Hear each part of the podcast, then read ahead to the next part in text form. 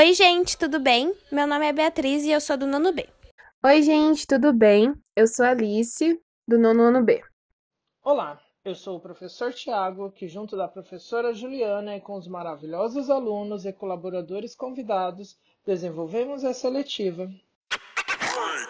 Esse é o podcast da nossa letiva, Eurico é o Bicho. Nele, vamos falar sobre a proteção dos animais. Para começar, segundo a Pesquisa Nacional de Saúde em 2019, feita pelo IBGE, 33,5% de casas na cidade de São Paulo possuem algum cachorro e 14,8% possuem algum gato. Temos cerca de 3,9 milhões de domicílios particulares na cidade de São Paulo. Fazendo uma conta rápida, podemos concluir que temos cerca de 1,3 milhões de cachorros e 577 mil de gatos. Isso só na cidade de São Paulo. A nossa cidade é que possui a maior concentração de animais domésticos, devido também à quantidade de pessoas que vivem aqui. Por isso, a importância de tratarmos sobre o assunto da proteção dos nossos animais domésticos, durante toda a letiva, falamos sobre os vários animais que compõem a nossa fauna brasileira. Aqui vamos nos ater mais nos animais domésticos. Infelizmente, ainda temos vários casos de maus tratos e abandono de animais. Nosso intuito é trabalhar com a conscientização das pessoas para que esses crimes parem de uma vez por todas. Como a Alice acabou de falar, temos muitos casos de maus tratos. Ela mesma tem um relato sobre isso. Aqui na minha rua tem muitos animais abandonados.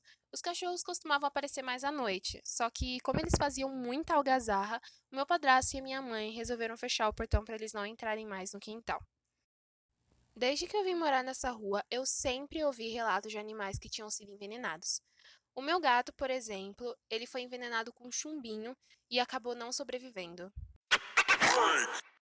Segundo o levantamento da agência Fiquem Sabendo, por meio da Lei de Acesso à Informação, o Estado de São Paulo registrou um aumento de 81,5% nas denúncias de violência contra animais recebidas pela Delegacia Eletrônica de Proteção Animal de janeiro a julho de 2020, em relação ao mesmo período do ano passado.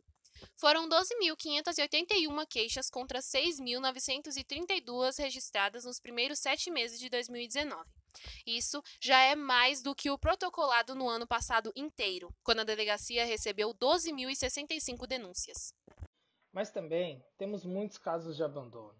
Em nossas conversas no grupo do WhatsApp da eletiva, a Isa, do sexto ano A, relatou um desses casos. Ainda bem que na história dela o final foi feliz. Ô, Pro, é, esse fim de semana, que foi no sábado, a gente estava indo comprar algumas coisas que minha mãe foi comprar e a gente tinha parado para atravessar a rua na faixa, né? Tava passando um casal com uma cachorrinha no colo. Ela tinha sido abandonada. A gente fez carinho nela e as coisas. E ela tinha sido abandonada, pro. Daí o. Esse homem falou que onde ele mora, não mora assim só ele. Ele mora em casa, mas assim, não mora só, ele mora, mora muitas pessoas na casa dele. Ele falou que as pessoas de lá são chatas, insuportáveis, assim, sabe? E ele aí tá, ele foi ele foi perguntar lá no veterinário se a cachorrinha crescia e a cachorra cresce. E a minha mãe falou que se ele não fosse ficado, se não desse certo, ela ia pegar pra gente, pro. Então, a gente tá com a cachorrinha, ela é miudinha, tão pequena ela é, pro, que ela foi abandonada. Ela tem praticamente um mês. Para finalizar, temos um relato da aluna Stephanie com o que ela aprendeu e qual o sentimento dela depois da eletiva. Meu nome é Stephanie, eu sou do nono A. Eu escolhi a eletiva Eurica ao Bicho por se tratar de um tema muito importante e seria um ótimo recurso de aprendizagem. Participar da seletiva me trouxe um sentimento de gratidão, porque é um tema que não é abordado nos dias de hoje e é extremamente gratificante a oportunidade de ter esse conhecimento. As palestras foram essenciais para a nossa aprendizagem e é algo que podemos ter certeza que ficará marcado. Uma das palestras que eu mais me interessei foi da doutora Raquel, sobre os animais marinhos, pois foi um tema que envolve diversas ações do ser humano em praias e como a gente já prejudicou a vida de animais com aquele papel que achamos que não faria diferença. Foi uma palestra de extrema importância. Com essa seletiva e todas as ideias abordadas, o meu objetivo para o próximo ano é poder conseguir dar voz aos animais.